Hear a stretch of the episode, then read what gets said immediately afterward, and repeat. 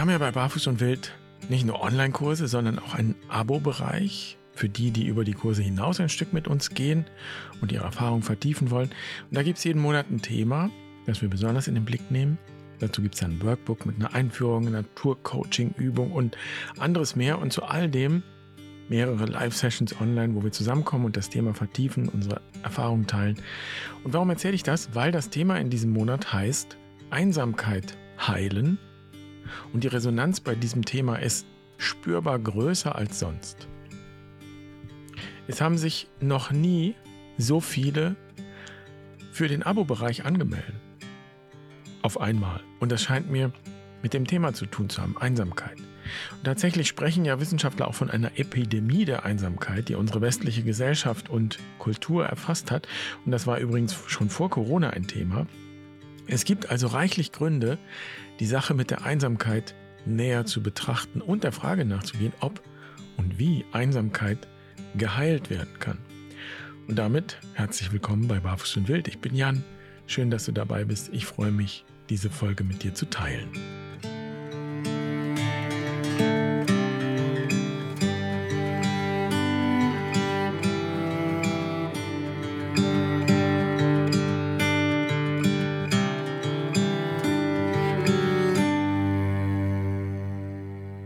Vor zwei Wochen ging es hier im Podcast ums Schweigen und vor ein paar Tagen habe ich dazu Post bekommen von Anne. Sie schreibt dazu, Seit gut zwei Jahren fühle ich mich zum Schweigen verurteilt.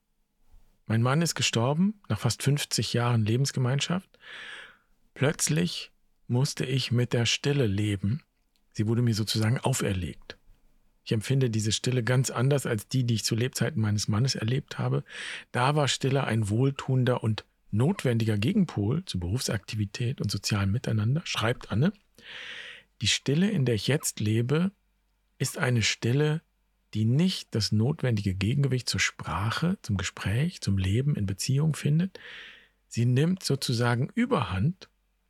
Ich versuche mich mit ihr anzufreunden, sie nicht als lastend und unfreundlich zu empfinden, nur es gelingt mir kaum. Stille und Einsamkeit bilden einen Lebenszusammenhang, der mich Kraft kostet, statt mir Kraft zu geben. Danke, Anne, fürs Teilen. Und auch wenn die Stille und das Schweigen der Ausgangspunkt für deine Gedanken sind, geht es ja doch auf einer umfassenderen Ebene um die Einsamkeit, die du erlebst, weil du einfach alleine bist. Und die Gemeinschaft, die die 50 Jahre getragen hat und die einen roten Faden gebildet hat, ist schlicht nicht mehr da. Und sie ist unwiederbringlich vorbei. Und Anne schreibt weiter, ich treffe hin und wieder Menschen, die sich mit mir ins Gespräch begeben. Das sind für mich gewichtige Erfahrungen. Auch in meinen täglichen Schreibzeiten finde ich ins Wort und in ein Gespräch mit mir selbst. Doch es fehlen die menschliche Nähe und Wärme eines Menschen, für den ich wichtig bin. Es ist eben doch kein Ego-Firlefanz, wenn im Schweigen sich die kindlichen Grundgefühle melden. In diese Gefühle sind wichtige Grundfragen der Existenz eingeprägt. Wer bin ich? Wer bin ich für dich? Kann ich für dich von Bedeutung sein? Um diese Fragen zu beantworten, brauche ich andere Menschen und zwar existenziell. Wenn sie nicht da sind, kann Stille zu innerer Unruhe und Traurigkeit führen. Soweit diese Gedanken von Anne. Und ja, es heißt schon in der Bibel, es ist nicht gut, dass der Mensch allein sei. Wir sind Rudeltiere, unbestreitbar. Menschen brauchen andere Menschen. Und Martin Buber formuliert es so, der Mensch wird am Du zum Ich. Der Mensch wird am Du zum Ich. Wir brauchen also andere Menschen, um wir selbst sein und werden zu können. Wir brauchen Resonanz. Wir brauchen Bestätigung. Das ist so. Tatsächlich würde ich auch sagen, wie Anne, nein, das ist kein Ego-Firlefanz, sondern das ist alles ganz wichtig für uns und unsere Entwicklung und unser Leben und Wohlbefinden. Ego ist auch nicht das, was wir beseitigen müssten. Manchmal hört man das ja gerne auch in esoterischen Kreisen und vielleicht ist es gut, es mal näher anzuschauen. Ich verstehe unter Ego zuerst mal unsere Persönlichkeit, das Ich und die Vorstellung vom Ich, mit dem wir durch die Welt gehen. Ego ist schlicht und ergreifend unser Alltagsbewusstsein. Und es ist nicht egoistisch, sich nach Nähe, und das heißt ja Anerkennung, Bestätigung, gesehen werden zu sehen, sondern es ist einfach menschlich. Und es ist auch kindlich, wie es Anne so schön schreibt. Kindliche Grundgefühle, die wir immer in uns tragen. Nur, dass wir jetzt eben keine Kinder mehr sind, sondern Erwachsene. Und das bedeutet ja, dass wir Verantwortung übernehmen können. Für uns selbst und auch für unsere Gefühle und dass wir für uns selbst sorgen können. Und deshalb ist der erste Schritt immer, dieses erwachsene Ich zu stärken. Nicht um das Kindliche loszuwerden. Auch nicht um Trauer, Schmerz, Verzweiflung, Einsamkeit loszuwerden, sondern um diese Gefühle als Teil meines Daseins bewusst anzuerkennen und anzunehmen. Und deshalb klingt dieser erste Schritt ein bisschen paradox, und wird bei dem kindlichen Anteil vielleicht auf Protest stoßen. Aber der erste und wichtigste Schritt ist, das anzuschauen, für das ich jetzt und hier trotz allem dankbar sein kann. Und wohlgemerkt, nicht um die negativen Gefühle zu übertünchen, sondern um das ganze Bild in den Blick zu nehmen und im Blick zu behalten. Es gibt immer etwas, für das ich auch dankbar sein kann. Und so schreibst du, Anne, das ja auch, dass du hin und wieder Menschen triffst, mit denen du dich austauschen kannst. Und das sind gewichtige Erfahrungen für dich, schreibst du. Oder deine Schreibzeiten. Das ist also auch da. Du fühlst dich einsam und es gibt Menschen, mit denen du dich austauschen kannst.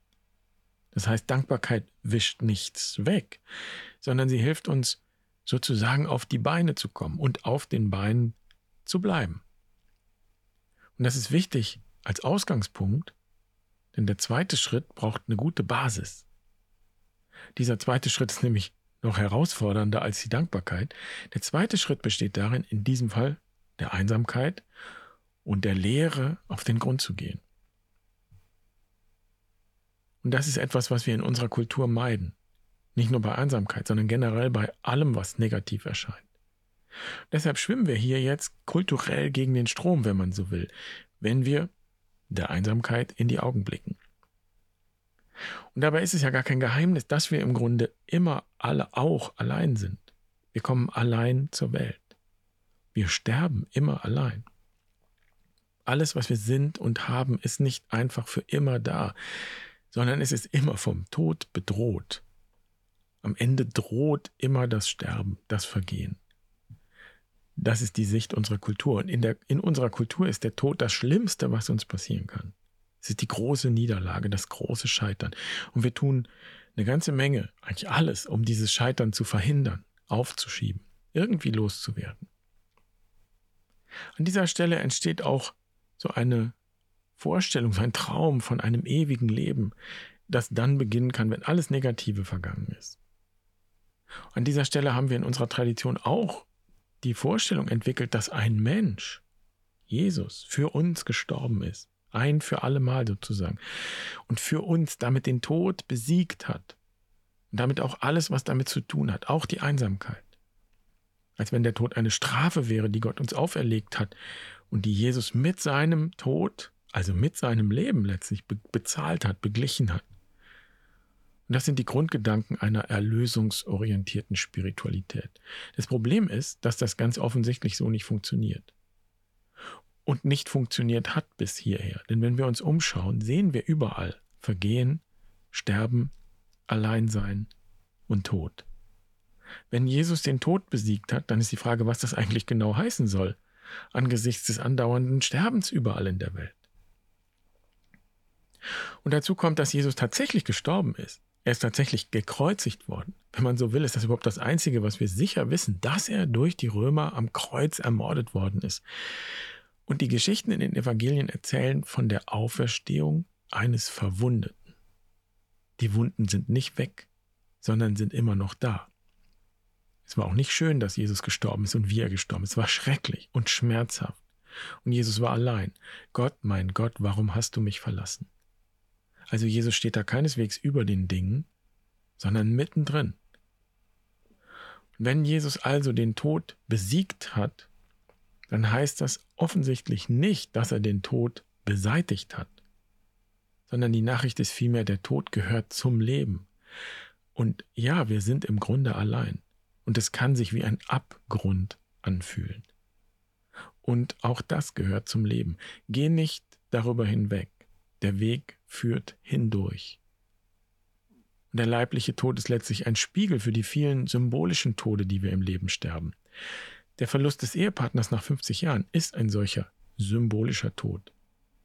Nicht nur er ist leiblich gestorben, sondern auch auf einer symbolischen Ebene ist etwas zu Ende gegangen. Auch du, Anne, oder ein Teil von dir ist auf eine symbolische Weise mitgestorben. Denn diese Zeit ist definitiv vorbei. Sie wird so nicht wiederkommen. Das ist unendlich traurig und das ist schmerzhaft. Und so sterben wir auch symbolische Tode, wenn wir die Arbeit verlieren oder eine Trennung erleben und so weiter und so weiter. Und das Gefühl der Einsamkeit, das wir an diesen Lebensschwellen erleben, ist keine Krankheit, sondern es ist auch Leben. Auch das gehört dazu. Das ist eine Qualität, um die wir ganz offensichtlich nicht nur nicht herumkommen, sondern wir verpassen etwas, wenn wir nicht hindurchgehen. Diese Wirklichkeit zu meiden, ist so, als wollten wir nur den Sommer behalten und den Winter überspringen, umgehen. Oder es möge immer nur Tag sein und nie wieder Nacht. Und die Einweihung in diese Wirklichkeit, in das Leben und seine faktische Ambivalenz, in das ganze Leben mit allen seinen Facetten. Das ist auch immer schon der Gegenstand von Initiationsriten gewesen. Einweihungsriten. Wir können nur wachsen und reifen und uns weiterentwickeln, wenn wir irgendwann im Leben lernen, dieser Wirklichkeit, diesem Teil der Wirklichkeit in die Augen zu schauen. Und der Initiationsritus unserer Kultur, die Taufe, erzählt genau das. Wir sind gestorben mit Christus. Leben lernen heißt auch sterben zu lernen. Und das führt uns mitten in den dritten Schritt. Die Perspektive wechseln oder erweitern. Wenn wir Einsamkeit erleben, dann ist das immer Ausdruck der Tatsache, dass wir uns an einer Schwelle befinden. Das würde ich sagen. Davon kannst du ausgehen. Und du kannst dich fragen, was ist diese Schwelle? Worin besteht sie genau? Und das heißt, dass wir in einer Krise sind. Und eine Krise ist immer auch eine Chance, eine Einladung, die das Leben schickt, um zu wachsen und zu reifen und sich weiterzuentwickeln. Und die Frage ist natürlich, worin besteht jetzt diese Schwelle, diese Möglichkeit, der Weiterentwicklung. Und an der Stelle stolpere ich deshalb auch über das, was du, Anne, schreibst. Du schreibst, wer bin ich? Wer bin ich für dich? Kann ich für dich von Bedeutung sein? Um diese Fragen zu beantworten, brauche ich andere Menschen und zwar existenziell. Wenn sie nicht da sind, kann Stille zu innerer Unruhe und Traurigkeit führen. Und das stimmt. Das stimmt auf jeden Fall für die erste Lebenshälfte. Wenn wir heranwachsen als Kinder und Jugendliche, da brauchen wir andere Menschen, existenziell. Und irgendwann sind wir erwachsen. Und die Frage ist, was gilt dann?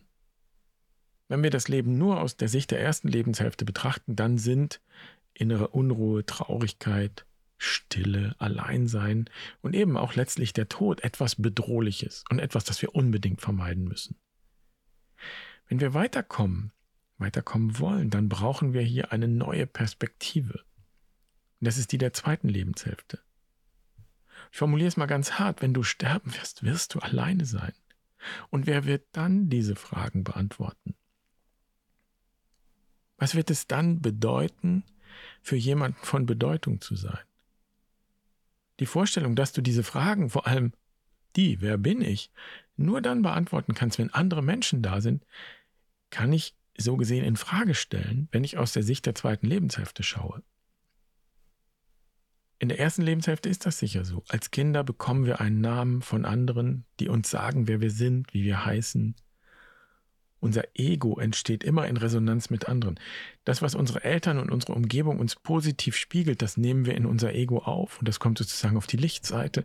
Und das, was negativ gespiegelt wird, das wandert in den Schatten. Und hier entstehen die Glaubenssätze, die unser Selbstverständnis prägen.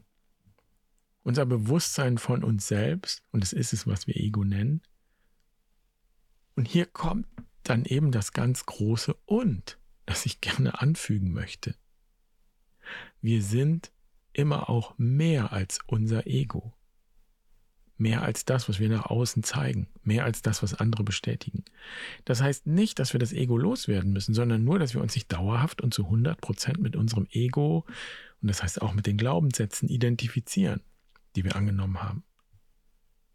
So betrachtet ist die Erfahrung von Krisen und die Einsamkeit, die mit ihnen verbunden ist, nicht bloß eine furchtbare Katastrophe, sondern Ausdruck davon, dass wir an eine Grenze gekommen sind mit unserem Ego.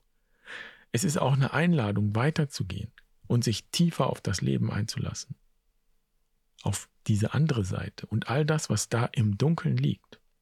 Eine Einladung, sich ein Stück weiter zu entidentifizieren von all dem, was wir sind und haben.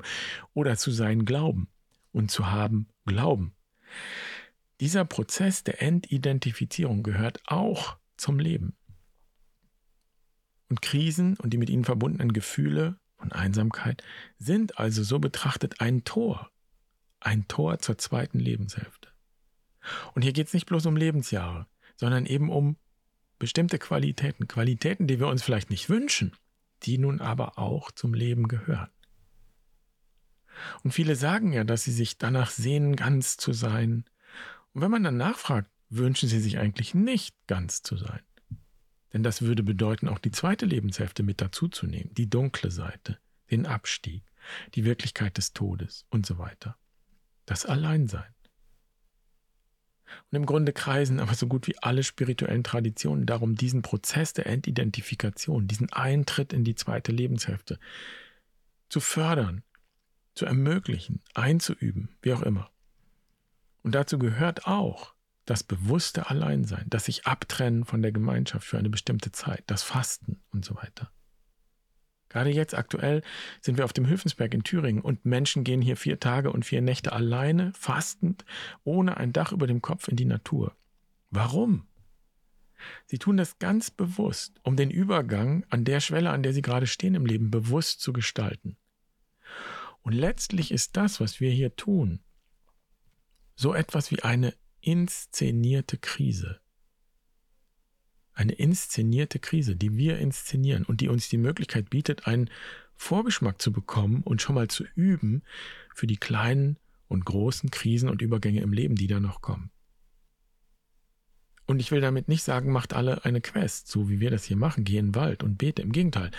Ich will damit sagen, dass die eigentliche Quest das Leben selbst ist. Die Frage ist, ob ich die Schwellen meide und ganz konkret dann auch das Alleinsein meide oder ob ich bereit bin, mich darauf einzulassen und hindurchzugehen, durch dieses Tor hindurchzugehen und zu schauen und zu entdecken, was hinter der Schwelle, hinter dem Alleinsein noch wartet. Und ich finde sehr spannend, was Anne dann weiter schreibt in ihrer Nachricht. Hören wir uns das an. In meinem Leben, schreibt Anne, beginnt gerade die Religion wieder neu zu entstehen. Nach einer Kindheit und Jugend in kirchlicher Verbundenheit habe ich mich als Erwachsene ganz von kirchlichen Zusammenhängen entfernt. Jetzt, in meiner Lebenssituation als Witwe, spüre ich die Ausgangslage für Religion ganz deutlich. Die Seele sucht nach einem Du, das anwesend und ansprechbar ist. Ich kann diesen Neubeginn dankbar annehmen und bin offen für diesen Weg. Ich weiß aber, dass er mich nicht in die konfessionelle Enge der kirchlichen Tradition zurückführen wird. Also das, was du da schreibst, liebe Anne, ist für mich ein wunderbares Zeugnis dafür, was es bedeuten kann, in die zweite Lebenshälfte einzutreten oder Raum zu schaffen für diese Qualität. Und zu dieser Qualität gehört auch die Spiritualität gehören die großen Fragen nach Gott, nach dem Leben, nach dem Universum. Und ich wünsche dir von ganzem Herzen und bin auch ganz sicher, dass du dieses Du, das deine Seele sucht, da finden wirst, am Grund deiner Seele. Und das ist auch schon Ausdruck des vierten und letzten Schrittes, Handeln. Du sprichst von einem Neubeginn, einem spirituellen Neubeginn letztlich und einem Weg, den du vor dir siehst, der dich über die bisherigen Konzepte hinausführt, weil die nicht mehr aufgehen, nicht mehr taugen. Im Grunde schaffst du damit Raum für die Qualität der zweiten Lebenshälfte, in der es nicht mehr um Wissen, sondern um Weisheit geht. Nicht mehr um Dogmatik und konfessionelle Regeln, sondern echte, authentische, subjektive Erfahrung. Wir nennen das übrigens in unserer Tradition Mystik. Mystik ist nichts Mystisches, sondern Erfahrung. Nicht vom Hören sagen, sondern eigene, echte Erfahrung.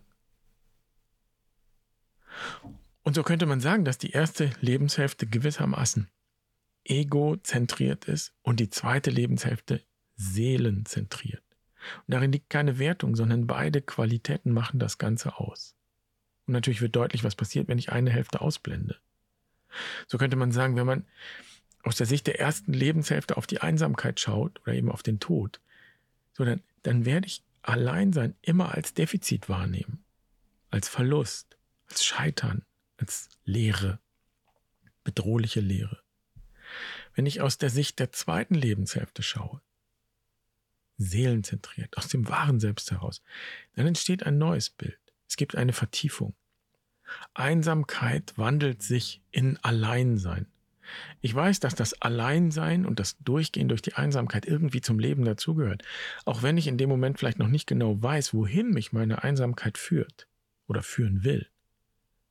Wenn ich mich darauf einlasse, wenn ich dieser Qualität nicht ausweiche, dann besteht die Chance, dass sich Einsamkeit wandelt in ein fruchtbares Alleinsein, das mir einen tieferen Blick auf mein Leben und auf alles Leben ermöglicht.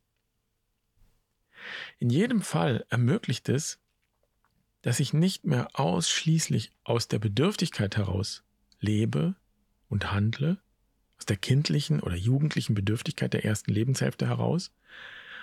Und das heißt, dass ich mich so auch nicht gänzlich abhängig mache von irgendetwas, weder von Dingen noch von Menschen, sondern ich kann für mich und meine Bedürfnisse sorgen aus der Gewissheit und subjektiven Erfahrung heraus, dass ich immer ein Teil des Ganzen bin, mit allem. Und letztlich, um es mit den Worten der jüdisch-christlich-islamischen Tradition zu sagen, getragen und gesehen und geliebt bin von jenem großen Du, das wir Gott nennen in dieser Tradition. Und wenn Meister Eckhart sagt, Gott und ich, wir sind eins, dann steckt darin die Verheißung und die große Vision, dass das Alleinsein schließlich eine Tür öffnet in ja, wahres Alleinsein, All-Ein-Sein, All-Eins-Sein. Vom Alleinsein zum All-Eins-Sein. Eben in die Erfahrung, dass ich am Grund zwar allein und doch mit allem auf tiefste Weise verbunden bin.